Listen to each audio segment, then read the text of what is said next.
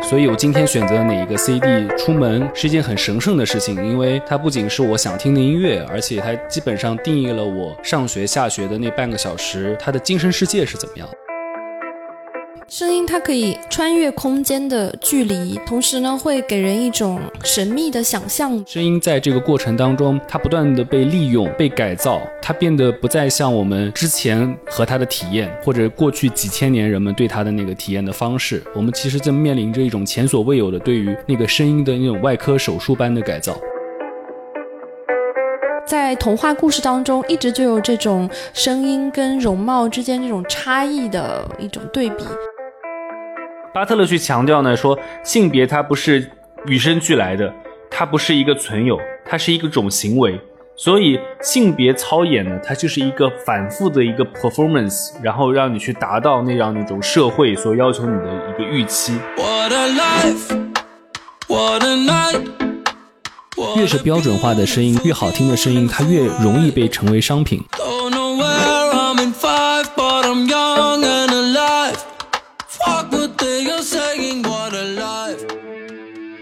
大家好，欢迎来到我们的播客《柏拉图什么》，我是齐涛，我是菜头。本期节目是我们第一期的播客。很多播客的主播创建电台，都想做不同于视频主播的事情，但他们不知道有没有想过，声音这个介质到底是怎样特别的呢？所以，我们想在第一期聊一聊声音的话题。因为我们之所以想到要做播客，也是因为对声音这种介质有一种特别的喜欢。那我们现在是身处一个短视频时代，平时在很多信息的漩涡当中，生活节奏很快。嗯，那为什么我们今天要来讨论声音呢？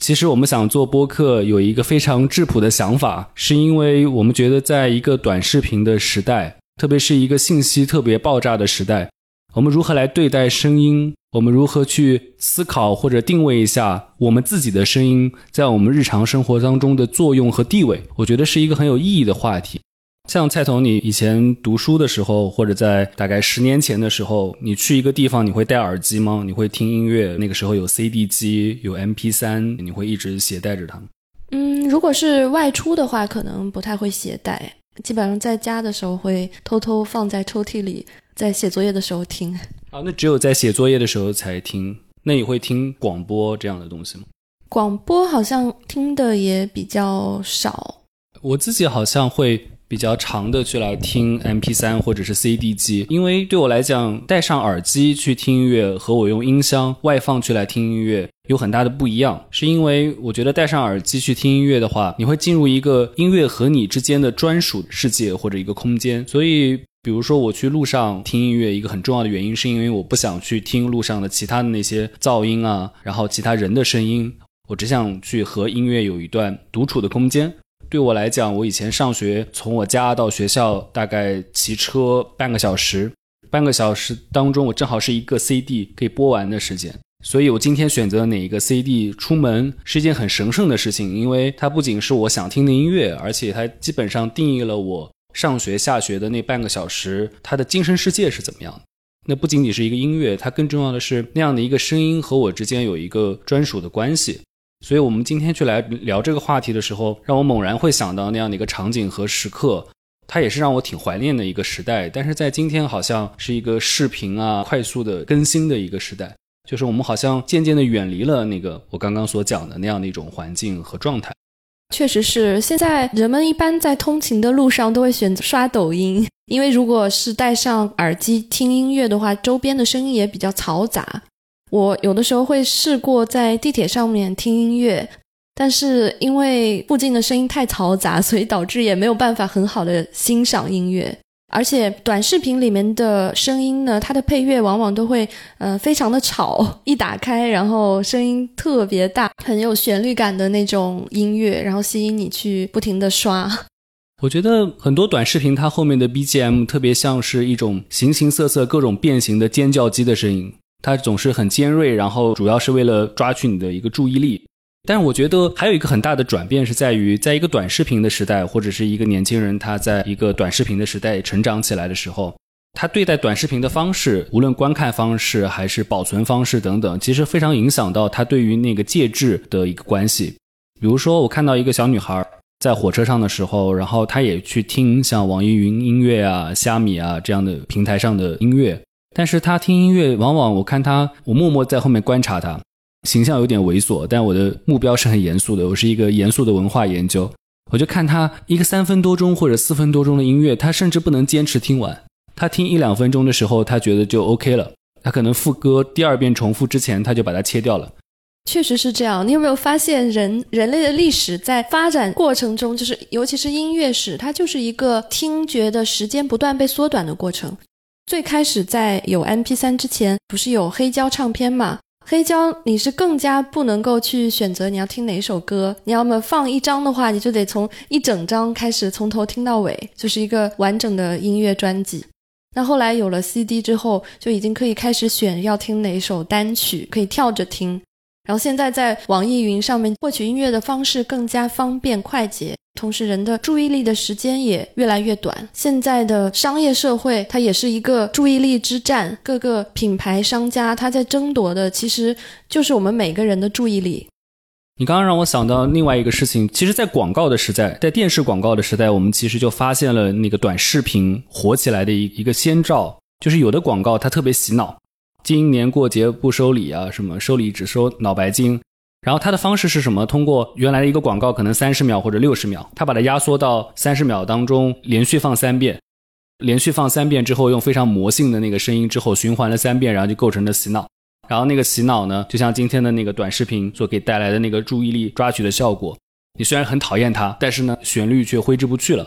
我基本上我觉得短视频现在对于人们的注意力也是这样。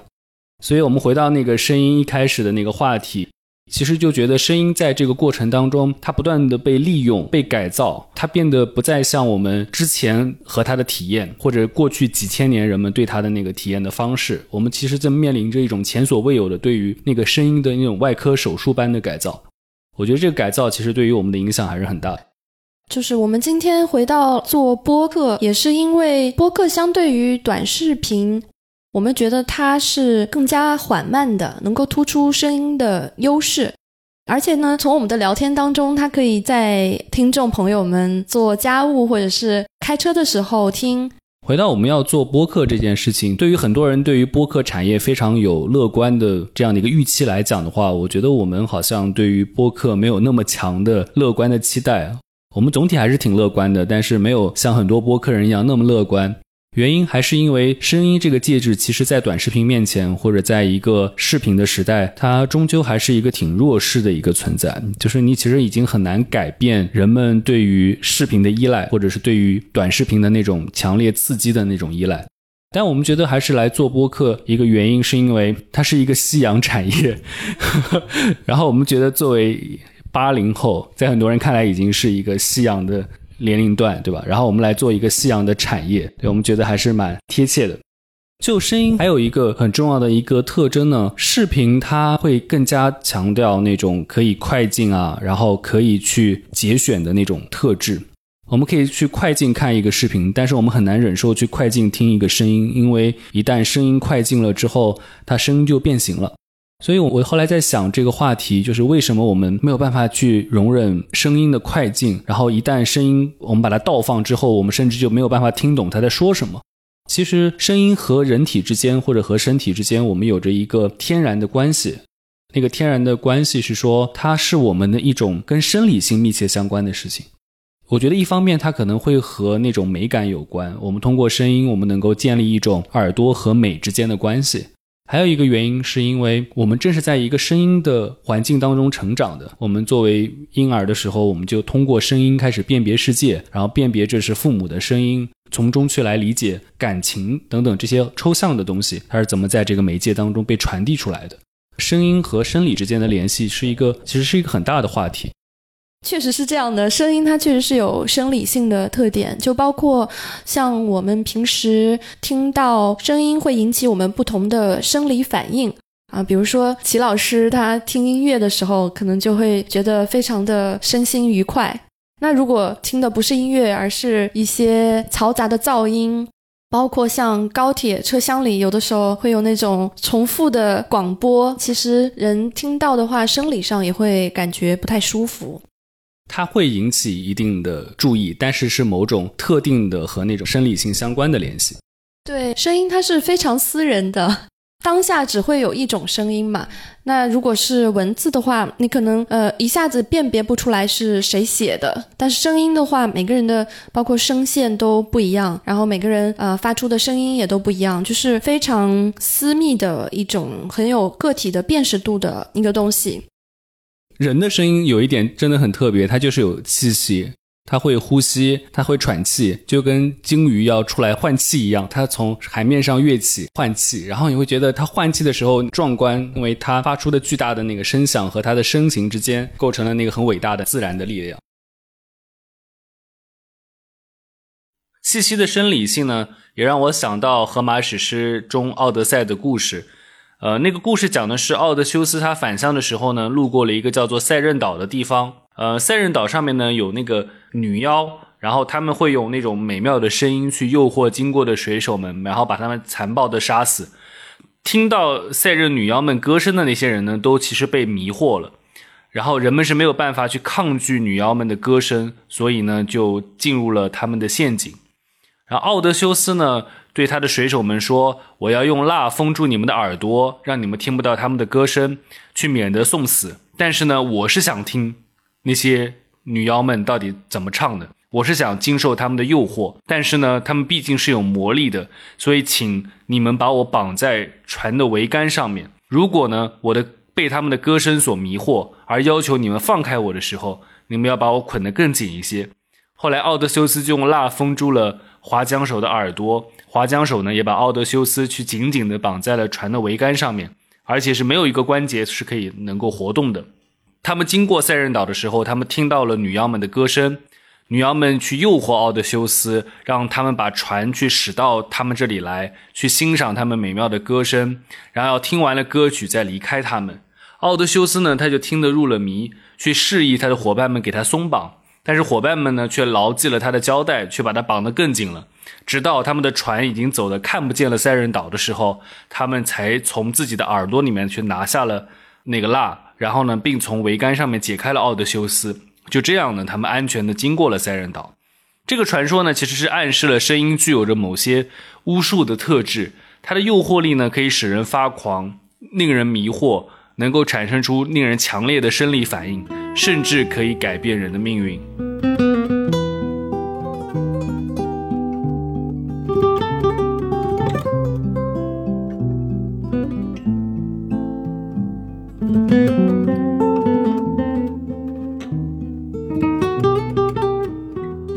我们经常会说声音它是可以勾人心魄的，然后你会被那个声音魂牵梦绕。然后如果你看到一个人的时候，我们也很少说这个人的容貌、这个人的身材让人魂牵梦绕。然后你会说他只是打动了你或者吸引了你，但是他的一个眼神会让你觉得特别的念念不忘，有这样的感受。声音在这点上来说，我们不妨把它看成是一个非常独特的，或者是更具有深度的一个媒介，它能够长久的萦绕在那里。嗯，因为声音它可以穿越空间的距离，同时呢会给人一种神秘的想象吧。嗯，因为不像画面跟文字，你可以直接的看到，然后声音的话呢，你反而能增加一种神秘感，所以可能让人魂牵梦绕。其实这让我想到十七世纪的一个一个故事，它的名字就叫《故事的故事》。同时又叫《五日谈》，是一个那不勒斯的童话故事集。然后里面就是讲到有一个染衣服的妇人，就是年纪比较大，但是她唱歌非常好听。然后有一天，她就在家门口唱歌，然后就被国王听到了。国王就非常想要把她据为己有，然后每天就到她的门口去献殷勤。然后那个老妇人其实长得已经年纪非常大，然后满脸皱纹。手也是被染缸都破坏掉了，然后所以他就是非常的害怕，也非常的不知所措。然后他就继续用自己的声音去勾引这个国王，隔着门跟他说各种调情的话，承诺他给他一根手指头，先给他看一看。然后后来骗国王在夜色中跟着国王呃回家。这是一个诈骗的故事，这是一个标准的诈骗故事。我我我觉得这个故事特别神奇的地方是说，那个国王其实是透过这个声音，他并不会觉得对面是一个老妇人，是吗？他会觉得对面是一个少女，或者是怎么样？国王被这个歌声吸引，就觉得一定是一个大美女。后来在发现其实是个老妇人之后，国王非常的生气，就觉得自己被骗了，马上让士兵把这个妇人从窗户里扔了出去。就是觉得很有意思，就是在童话故事当中，一直就有这种声音跟容貌之间这种差异的一种对比。对，我觉得这个话题还挺好玩的，因为突然让我想到一件事情，就是男性和女性在对待声音和性别之间的。想象的时候，其实还挺不一样的。就女性好像听到一个男的声音很好听，她会被吸引，但是似乎她并不会默认一个有好声音的男生，他一定是一个容貌很好的，他可能是一个在声音上面很有突出特点的，但是未必会和一个好的容貌那么密切的联想在一起。但是男性对于女性的那种想象或者那种幻想是说，当我听到一个女性的声音很好听，我们就会觉得她一定是一个很漂亮的人。就是很难想象一个很很丑陋的，或者一般意义上来讲，人们觉得她不是一个公认美女的人，她会有一个非常好听的声音。但事实上，其实它是错位的，它不必然的联系在一起。比如很多的电台的主播，他未必是以声音著称，还有很多的接线员、客服，他们都会选择女性。所以后面一个话题，我觉得包含着那种两性的或者是性别歧视的那个话题。为什么很多以前接线员，包括现在，他们都会选择女性的客服？然后那些女性的客服的声音，显然她不是她本人的声音，她是被那种训练过的，被要求被接近于那些男男性想听到的那些声音，娇滴滴的。然后喂，你好，这里是幺零零八六，欢迎您致电，这是工号零零一。我相信他出去讲话的时候，他不会是以这个声音出去讲话的，所以这很有意思，他有一种迎合那个被公认的异性想要听到的那个声音的这样的一个方面。是不是说女性的声音就是也代表了某种程度上女性对男权社会的一种归顺呢？现代女性声音的归顺，我觉得很多女性可能未必承认这一点，因为她们觉得，正如我们一开始所讲的那个话题，就是声音它是特殊的，然后它是独属于自己的，然后你其实很难将自己的声音刻意打造成一个对方想听到的声音，因为它很难长期的维持。你自己的声音它有一个自然的表达嘛。但我觉得，在一个整体的社会化的情况下来讲，对于特别女性的声音，它其实还是蛮有倾向性的设定的。他不喜欢女性的声音是哑的，或者是过于高亢的、过于低沉的、过于听上去有攻击性的那种。这个我觉得可能对男性也是一样，就是社会对男性声音要求就不太希望过于尖锐、过于女孩子气，会希望他更多是更加低沉、更加有磁性的声音，一般会被认为是好听的男生。所以这就有点像朱迪斯·巴特勒在那里所讲的那个事情，就是性别有一个操演性。你在那个社会性当中，通过反复的操演去达到社会所预期的对于你这样的一个性别的要求，那个预期的要求。那么每个人他其实是有千差万别的，他有自己很特殊的方面，就是他不认为，或者说他反对了人们的性别，它具有着天然的生理性，或者是与生俱来的固定了的、有起源了的属性。男人就是男人，女人就是女人，就是因为他们在生理上是男人，所以他们就是男人，因此他们始终都是男人，所以他要受男人相应的行为的规定。巴特勒去强调呢，说性别它不是与生俱来的，它不是一个存有，它是一个种行为，所以性别操演呢，它就是一个反复的一个 performance，然后让你去达到那样一种社会所要求你的一个预期。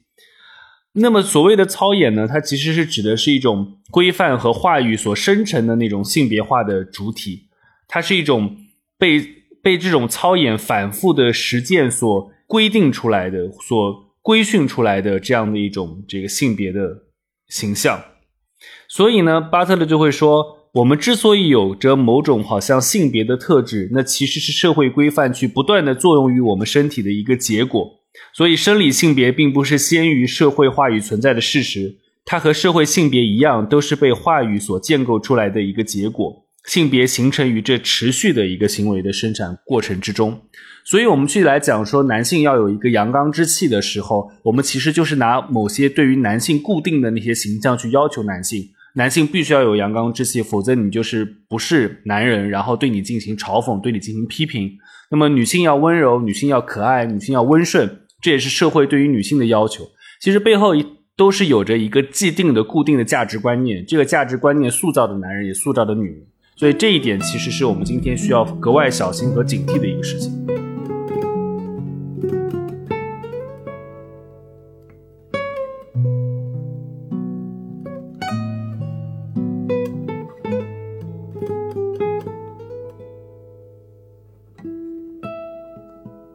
说那个声音跟形象不一定，容貌不一定成正比，就是那不是那个前一段时间很火的一个乔碧罗殿下直播事件，就他的声音非常好听，非常吸粉，然后后来他直播的那个滤镜突然失效了，然后大家看见富人的形象，然后网友们非常的失望，感觉很像那个古老的童话故事。对，但我作为一个男生，我其实蛮好奇一件事情的，就是男生在这里觉得原来他比较娇美可爱的形象配到他的声线，然后他觉得是很和谐的，或者说他已经接受了，但是他现在的形象是一个真实的这个模样的时候，再配上那个声音的时候，然后男性会觉得有反感。那么这个反感当中，当然是他有被欺骗的那种反感，还有一种反感，他可能也包含着那种这样的声音和他的容貌之间似乎不符合的那种反感。但我不知道女性会怎么看，就是女性去如何看待另一个女性，然后她的容貌和她声音之间的这样的关系。其实我还是蛮好奇这件事情。作为我个人来讲，可能没有先入为主，就是什么样的容貌搭配什么样的声音的这样一种观念。然后我一般不会特别的分离开这两个部分。对，一般接触到一个女性的时候，就会把她的容貌和她的声音一起记录为对她这个人整个的一种印象，这是不可分割的一个一个整体印象。可能像声控，是不是也是男生稍微多一点，就是会专门的去留意女性的声音，针对异性恋男生来讲，好像是的。但我总体觉得这样的声控，它背后都其实是有着自己的特定的性幻想的。就是性幻想的形象和他性幻想当中的声音之间，它有一种契合。就是说，可能特别对于那种宅男文化、二次元文化来讲，它只要停留在那种幻想和想象的层面就可以了，它并不需要那种现实的社会关系去来实现它的这样的一个幻想。我自己不是一个声控，我觉得都可以。我只是比较警惕和反感一件事情，是说他不断的社会的那些倾向去规训，无论男性的还是女性的声音，向那几个普遍受欢迎的方向去演化，去刻意的去讨好。我觉得这件事情是我比较在意和反对的事情。还有一个我觉得很大的一个差别，就是普通话出现或者是电视媒介出现之后，就人们的声音或者表达方式，它确实越来越趋于统一。就你去看之前前几十年的人们的方言，或者是人们一些纪录片当中记录下来当时人们说话的方式，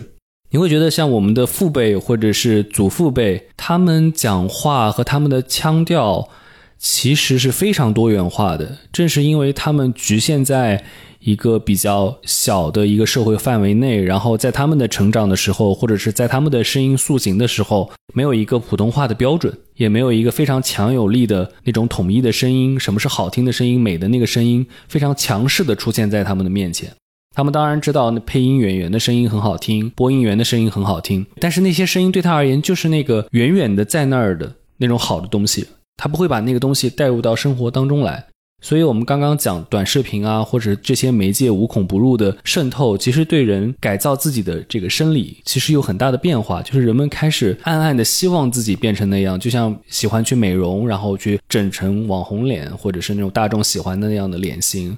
我觉得是类似的。对你觉不觉得，在信息时代，大家的标准越来越容易趋向统一？就原来在信息可能没有这么爆炸的时候，关于什么样是好的，什么样是美的标准，可能不像现在呃这么单一。虽然说大家个人表达的渠道看起来是更多了，每个人都可以成为博主，每个人都可以做短视频。但是其实，呃，一个更大的体系，它是不停的在给你推荐，就是可能是类似的内容。整体来讲，反而是趋向统一的。是的，我觉得这就是我所担心的那个现象，就是声音的标准化。就是声音的标准化会出现几种我们都比较普遍喜欢的标准的声音，然后大家都模仿那样的声音。比如我们学英语的时候，我们有标准的伦敦腔、BBC，然后等等，它都是那个标准化的模板。然后我们普通话新闻联播的普通话是标准的，中央人民广播电台的普通话是标准。但是在标准化背后，我觉得在今天更大的一个和标准化相绑在一起的那个现象呢，是这样的标准化其实是和商品化是有关系的。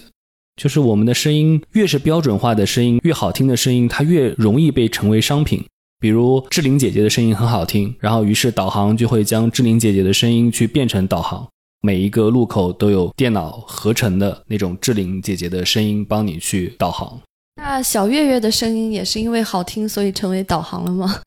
我觉得它是一种辨识度，像小月月或者其他人，我们听它的原因是因为它是小月月而已。但我觉得像林志玲啊，或者是像还有一些其他比较好的声音，我一下暂时想不起来名字，他们可能比小岳岳可能更具有更长久的商品化的那个可能性，是因为它能够在更大的商品的领域当中被流通起来或者被利用起来。比如，我们很难想象一个方言很强的声音，它能够在会议啊等等上面被使用。我觉得举一个例子，我突然想到一个很好的一个例子，就是黄渤。就是我们看黄渤早期作品的时候，包括看黄渤早期访谈的时候，他的青岛口音还是挺重的。然后我们渐渐看现在的黄渤的时候，你会发现他当然还带着那个青岛的口音。但是那个口音明显的是更加像一个成熟的明星，一个标准化了的一个可以被偶像化了的明星的那个声音，而不是更加具有地方特点的声音。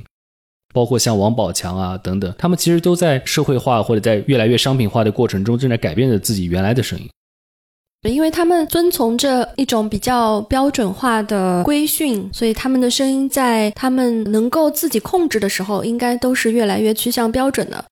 但是你有没有发现，在你情绪失控的时候，有的时候你的乡音就会出来，就是在你没有那么理智的控制自己的呃说话方式的时候，是在生气吵架的时候，可能呃你的一些口音就会突然出来。就像我之前很喜欢的一个法国的戏剧导演，然后他是越南裔的，但是他一直在努力的学习标准的呃法语发音。他也在做法国的戏剧，然后大家后来的作品就越来越回归于越南的故事，回归乡土。他也说，就是自己在生气吵架的时候，这个越南口音啊就会出来。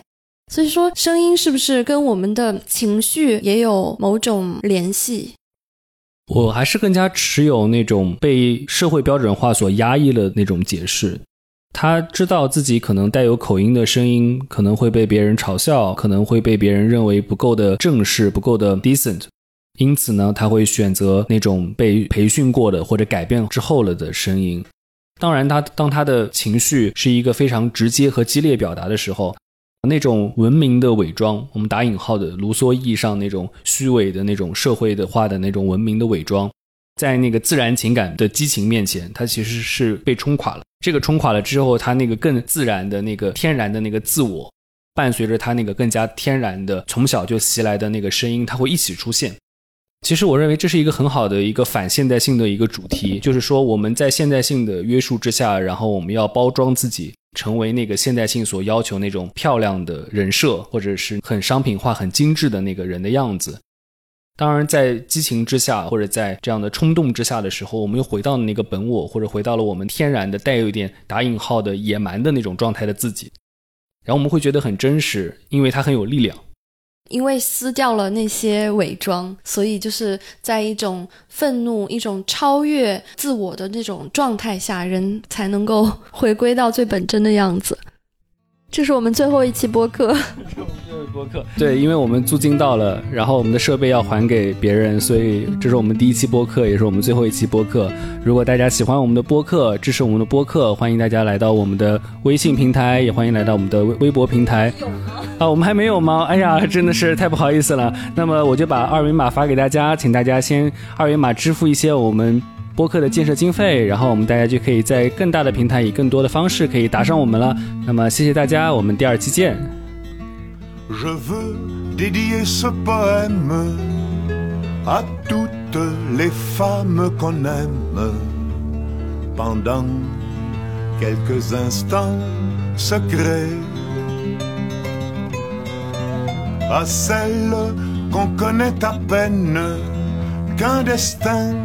différentes entraînent et qu'on ne retrouve jamais.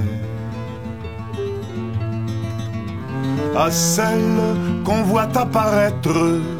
une seconde à sa fenêtre et qui preste s'évanouit Mais dont la svelte silhouette est si gracieuse et fluette qu'on en demeure épanoui.